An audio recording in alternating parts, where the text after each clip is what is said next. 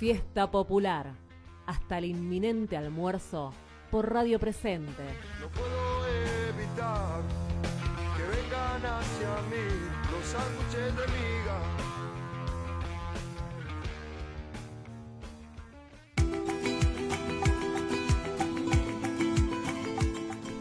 La pelota no se mancha.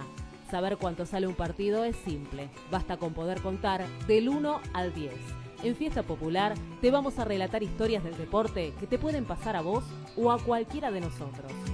Si yo fuera Maradona, viviría como él.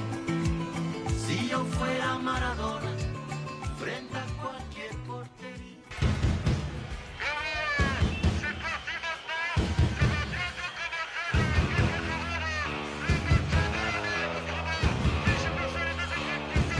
ahí, de fondo, estamos escuchando este gran tema de Mano Negra. Es uno de mis referentes, eh, Mano Negra, una agrupación franco-hispano-latinoamericana. En algún momento vamos a hacer una, una columna sobre ellos. Pero estamos acá, eh, en este segundo espacio, esta segunda hora, que hemos llamado Condenados a ser libres, ¿sí? Porque acá es todo cultura, es todo under, son todos invitados, amigos. Esto es libertad absoluta de criterios, ¿sí? Y para... Gracias, gracias por los aplausos.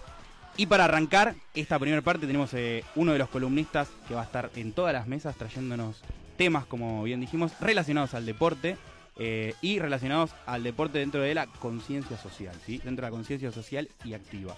El fanático number one de Teis Sport, ¿sí? Su sueño, el sueño de esta persona es poder llegar el día de mañana a conducir ese programa tan hermoso que da a las 12 de la noche en Teis Sport que se llama De Rabona. Es admirador, así que el señor Santiago Luli, por favor. Muy buenos días para todos, muy buenos días para todas. Vamos a empezar primero corrigiendo a Mariano. Ese no es mi sueño. En todo caso sería una pesadilla si queremos hablar de, de lo que pasaría la noche. Sería una pesadilla para mí trabajar en Teis Sports. Por favor que esto no lo levante ningún producto porque algún día capaz necesito trabajo y me lo pueden llegar a dar. Hay tantas cosas que yo dije en la vida nunca haré y las estoy haciendo porque hay que comer. Por eso, por si acaso, como dice el cuarteto de Nos en una canción, hay que comer. Mm. Eh, también vam- quiero que me reconozcan la elección de una canción de Manu Chao para la apertura y después de Santa Maradona de Mano Negra, por favor, porque esto yo quiero la quiero un reconocimiento, porque podría haber puesto cualquier canción y quiero que me reconozcan que elegí esto. Primero que nada. Bien, te- No, ta- no, no lo reconocemos. no, no. ¿Cómo no, pobre hombre? Mirá el esfuerzo que hizo para sugerir las canciones en un acto así de intelectualidad brillante y supina, porque nos podría haber dicho, pongo que es Dios de las pastillas del abuelo. No. Podría haber dicho, este, pongo el baile de la gambeta de Bersuit. Tampoco. Puso otro tema, un poquito más lado B, más under. Así que, Santiago, mis felicitaciones, me congracio contigo. En un momento Pico, igual. abrazo y beso. Pensé en el baile de la gambeta, pensé en que Dios en un momento, no lo puedo negar. También pensé en Estadio Azteca. Lugares comunes con Santiago Luli. De hecho, había elegido otra canción y la incapacidad de- del editor, la incapacidad. El editor aclaro que está en esta mesa, no queremos echarle la culpa a nadie de Radio Presente, ¿sí? No quedaba, perdón. perdón. No vamos a decir nada. Bien. Bueno, como habrán visto con Mariano, tenemos una muy buena relación, ya que nos conocimos en la Asociación Cristiana de Jóvenes. Vamos a avisar, vamos a pasar el chivo. Ya que estamos, pasamos chivo. Pero, ¿qué más pasa? ¿Qué más pasa? Yo no voy a hablar de esto. Yo voy a hablar de un club que surge, no a diferencia de todos los clubes de la Argentina, que surgieron casi todos entre 1900 y 1920, voy a hablar de un club que surgió en 1956. Voy a hablar del Deportivo Español. Vamos a dar el nombre preciso, el Club Social, Deportivo y Cultural Español de la República Argentina, que se encuentra en el barrio de Parque Avellaneda, más precisamente en Fernández al 2100, ahí cerca de la Universidad Tecnológica Nacional. Sí. Bueno, se funda en 1956 por inmigrantes justamente de la colectividad española o inmigrantes directos de o descendientes, perdón, de inmigrantes que habían llegado previamente. ¿Sí? Lo que hacen es buscar un lugar para poder jugar, para poder distenderse, para poder recrear de alguna manera. ¿Sí? Aprovecho también para mandar un saludo a, a un amigo nuestro, hincha de Deportivo Español, el único que conozco, que vos también lo conocés, que ahora lo han contratado San Lorenzo San, Futsal, así San que Lorenzo, vine directo de Italia. Sí, sí, viene directo de Italia y San Lorenzo Futsal lo ha encontrado. Es el, lo ha contratado, es el único hincha de Deportivo Español que conozco en mi vida, el gallego, sí. Así que Rodríguez, eh, Juan, Rodríguez. sí, sí, porque están los hermanos también que juegan al fútbol, así que saludo a la nueva contratación de San Lorenzo Futsal desde acá. Sí. Entonces, en 1956 se funda y en 1957, un año después, ya directamente ingresa a la AFA. Tiene un, tiene un paso muy rápido, avanza muy bien. En 1958 ya es campeón de la es campeón de la D, de lo que sería ahora la D, y asciende a la C. ¿Sí? Luego está allí dos años y en 1960 sale campeón y ya asciende a la primera B metropolitana. ¿sí? Ahí ya empieza a tomar tanto protagonismo, no solo aquí en Argentina, ya que como era de la colectividad española, toma un protagonismo también allí en Europa. En Europa también En llegaban a ver eh, a los diarios europeos a España qué era lo que estaba sucediendo con el Super Deport de, de español en, en la ciudad de Buenos Aires. Eh, no tanto en 1900, entre el 39 y el 75 no, no le iba muy bien a España como para que podamos hablar Ah, del bueno. Club Deportivo Español, pero llegó la trascendencia hasta allí y llegaron a ir de gira a Europa y jugaron contra el Real Madrid, por darte algún ejemplo de un club grande Contra el Real Madrid. de Europa. El equipo merengue en ese momento le iba bien, ¿no había un Di Stéfano por ahí dando vueltas o En ese momento estaba Alfredo Di Stéfano, tuvo su, su- tuvo su gran época. su- dicen dicen los viejos que, que era mejor que el Diegote. sí, Blasfemos. dicen tantas cosas que Sí, sí, estaban blasfemando los viejos. sí, sí, sí, fue el mejor momento del Real Madrid hasta ahora, que también tiene un gran presente. Bien. Luego tiene algunos años en la primera B y ya en 1967 llega a la primera. Ya la- Vamos. llega a la primera. Justamente no sé si no sé si recuerdan hace poco que se habló mucho del club agropecuario. Sí, el club del compañero Globocopatel. Mirá, lo dijimos como un chivo Es como, sí, en estéreo para todos. un amigo, un amigo de la casa. Sí, sí, me acuerdo. Bueno, ¿qué, qué pasó con, con Se- que se podría relacionarse de, de cierta manera el ascenso meteórico? el ascenso- el ascenso meteórico que tuvo. En Ujú. en 10 años ya había llegado a la primera. Así que, y bueno, también contaba eh, Deportivo Español con los grandes capitales de la soja para financiar las grandes compras futbolísticas. No, no, tampoco. Bueno, bueno, ta- le vamos a dar el crédito a español porque no llegó, no, no tuvo el beneficio económico. O sea, es más loable y más noble la causa de Deportivo Español. Bien, sí, se podría decir. bueno. Bueno, ya en la década del 60, pre- más o menos, previo a esto, no la precisión es 1960, Bien. que es principios de la década. El gobierno de la ciudad le, ya le provee a Español unas tierras, porque antes no tenía un lugar fijo para, para poder encontrarse, para una sede social, por decirlo, sede social y deportiva. Entonces le dan 16 hectáreas en el barrio de Parque Avellaneda, que sería casi en el Bajo Flores, se podría decir. Ahí ya empieza a formarse, pero siempre antes de eso tenía que jugar, tenía que ir, era como un nómade por muchos estadios de todo Buenos Aires. Conozco la situación, conozco la causa, porque soy hincha de San Lorenzo, así que hemos tenido una década de nómades transitando por los diferentes estadios del fútbol argentino, así que el abrazo también el- y el entendimiento en ese abrazo a los hinchas del Super Deport español. Sí, y aparte de que le dieron las tierras, no, no, fueron no fueron tan labradas por obreros, sino que los socios toman, los socios y las socias toman un gran protagonismo allí. Ya que empiezan a rellenar las tierras pantanosas, empiezan a armar las bases de la cancha, ¿Los mismos socios? los mismos socios y las mismas socias empiezan a tomar cierto protagonismo. Es un club que el Deportivo Español se caracteriza por el compromiso de sus socios. Impresionante, la verdad. Sí, sí, sí. Nunca lo hubiera sabido. Bueno, sí, ese un poquito también el germen de todos los clubes este, sociales de la Argentina. Igual Santiago, a medida que transitemos el año, nos va a ir contando diferentes historias y ir desarrollándolas. Así que, Sí, sí, se habla mucho de que el club es de los socios en muchos casos, pero este verdaderamente se podría decir que es de los socios. bien. Directamente. No solo por esto, sino por lo que viene posteriormente. A ver, a ver, Ah. ¿qué pasó en el futuro? Sí, bueno. eh, tiene un mm, mal pasaje futbolístico en el 72. Desciende, empieza a descender, llega a la primera C. Cae todo el todo lo que había concretado, todo lo que había logrado, cae. Pero en el 79 vuelve a ascender. En 1979 vuelve a ascender de la C y ahí ya levanta de nuevo, vuelve a tomar protagonismo.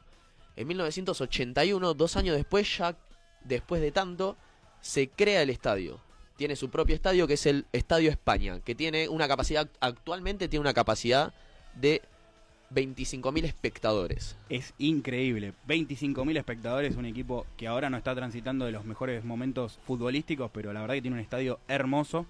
Tribunas de madera, si mal no recuerdo. Sí, sí, sí, sí, tribunitas de madera. Tribu- no, tribunitas. bastante. ¿Cómo tribunitas? Tribunitas. Vamos a. Yo estoy, yo estoy hablando de la humildad del club. Ah, está bien, está bien. Bueno, pero mano, mano de los socios, eso es. Eso es- la verdad que es brillante y, destacable, absolutamente. y un, este, como decimos, un, un muy lindo estadio. Los socios parti- participaban mucho. En 1981, no sé si Mariano recordás el. que, que- que empieza a pasar en 1981 con los clubes grandes. Empiezan las crisis. Empiezan los, los- clubes- los clubes es un grandes- año que no recuerdo. Bueno, en 1981 empieza. Es, No desciende el primer grande. El primer No grande que desciende, no voy a dar ningún nombre. Ahí estamos. Porque hay un amigo además este, que financia el programa, Gustavo Hincha de San Lorenzo, que nos está escuchando, así que es el que pone, aporta económicamente y bueno, no le gustaría escuchar que hablemos mal de San Lorenzo. Yo no di ningún nombre, lo- vos lo dijiste, yo no lo dije. En 1983 desciende Racing Club. Independiente lo manda a la B a Racing, dicen las canciones, Uh. canciones populares, dicen en el año 83 yo me reía, la academia no paraba de llorar, decían las canciones de Independiente. ¿Y con quién se encuentra Racing en la B? Se encuentra con el Deportivo Español. Mirá, Se encuentra con Deportivo Español que no tiene mejor idea que salir campeón y dejar a ese Racing en segundo lugar. Así que en 1984 sale campeón de la B Nacional el Deportivo Español, Racing queda segundo relegado y allí llega a Primera División Deportivo Español de nuevo. Se mantiene allí hasta el año 1999, 14 años ininterrumpidos, tiene participaciones internacionales también. no. Yo soy, Esto, esto es un dato que no lo tenía, definitivamente no lo tenía. Yo soy bastante joven, no llegué a vivenciar esas competencias, pero jugó la Copa Conmebol No, en el año 92 y 93. Estuvo en la liguilla pre-Libertadores en el 89, en el 90 y en el 92. Y también hizo una gira por Corea y Japón en el año 1987. pero esto la verdad que es una... No, no tenía de Deportivo datos. Español. Yo mi dato más relevante y más importante es que allí jugó una de las glorias más grandes del fútbol, uno de los mejores números 5 que, que yo vi en mi vida, que yo vi en la historia, que se despidió en un partido casualmente contra Racing, el señor Pablito Michelini. Crack de toda la cancha, un 5 este, arremetedor que te cortaba la gamba. Bueno, ese es el mayor recuerdo del logro más importante de Español. Pero esto que nos está desarrollando de las competencias internacionales no lo tenía, así que pasaría a ocupar el primer plano para mí de lo que es Sí, un, Deportivo Español. un club bastante importante. Jugó 15 temporadas en total en primera división. Así que se, se puede llegar a decir que es un club de primera, en cierta forma. En cierta En, forma. en mi primer juego de fútbol de la computadora, El PC Fútbol, el ¿no? PC Fútbol 6.0, Deportivo Español era un equipo durísimo. Sí, sí, Metedor, metedor. Durísimo. Te podía llegar a, a tirar abajo un campeonato tranquilamente. Muy, muy, muy un equipo duro de roer mal. Pero no todo es color de rosa. Antes, igual en el 96, remodelan el Estadio España. Y en los otros deportes, en básquet, en gimnasia artística, en patín, en hockey, le empieza a ir bastante bien también. Ujú. Pero en 1998 empiezan las crisis económicas. No, no, no salen de cualquier lado estas crisis económicas. El país no. estaba atravesando un buen momento. Desde que. ah, Bueno, desde el 89 no veníamos atravesando buenos momentos. tal cual.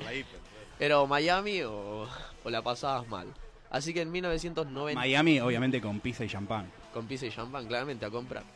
Los viajes de compras. En 1998 tiene su, primer, su primera crisis y cierra el club luego de muchos pedidos de quiebra. Tiene muchos pedidos de quiebra y esto no afecta solo lo económico, sino que también a- atraviesa lo futbolístico. Ya que desciende a la B y al año siguiente cierra por tres meses de club. Estaba jugando el reducido, no sé si saben que se juega un reducido entre algunos clubes para poder ascender a la próxima división. Y no lo pudo jugar por este problema, por haber cerrado. Ya en, mil, en 2000, perdón, ya nuevo milenio, la Sociedad Española de Deportes se hace cargo del equipo. Pero igual, en la temporada 99-2000, desciende a la B Metropolitana. No, no, primero no pudo jugar el reducido y la próxima temporada descendió directamente. Y luego hubo un cierre definitivo, ¿sí? Del club. ¿Qué pasa ahí? Ahí vuelven a aparecer la figura de los socios. Otra vez, los socios rescatando, Al club. intentando rescatar al club como, bueno, una historia conocida, la, la La de de- Ferro. La de Ferro, también la, fideicomiso, la ley de fideicomiso que aparece gracias a, al Club Ferrocarril Oeste. Sí, o la historia de Racing en 2001 cuando se quería convertir a... El redoblante Alanín. Cuando se quería era, ¿no? Celeste y el- blanco, el ¿no? adelante, sí, sí, sí, como vuela. Mm, Cómo vuelan esos anteojos, ¿no? Bueno, es comparable. Los hinchas lo que hacen es se encierran en el club. Se encierran una semana en el club y ahí aparece, como nombraste a Ferro, aparece una ley de fideicomiso que es la que salva a Deportivo Español en ese momento. En 2003, los socios, las socias, perdón que no las aclaré antes que también había socias, Está bien, está muy bien.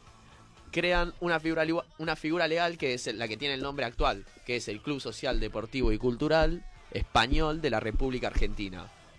Pero no tenía las instalaciones.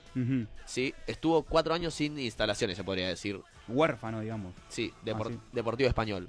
Hasta que en 2007 la, la ciudad de Buenos Aires se queda con los terrenos. ¿Cómo? Se queda con los terrenos. Los ¿Cómo? consigue porque aparece, Sí, aparece un personaje que había aparecido en el año 93, nuestro presidente.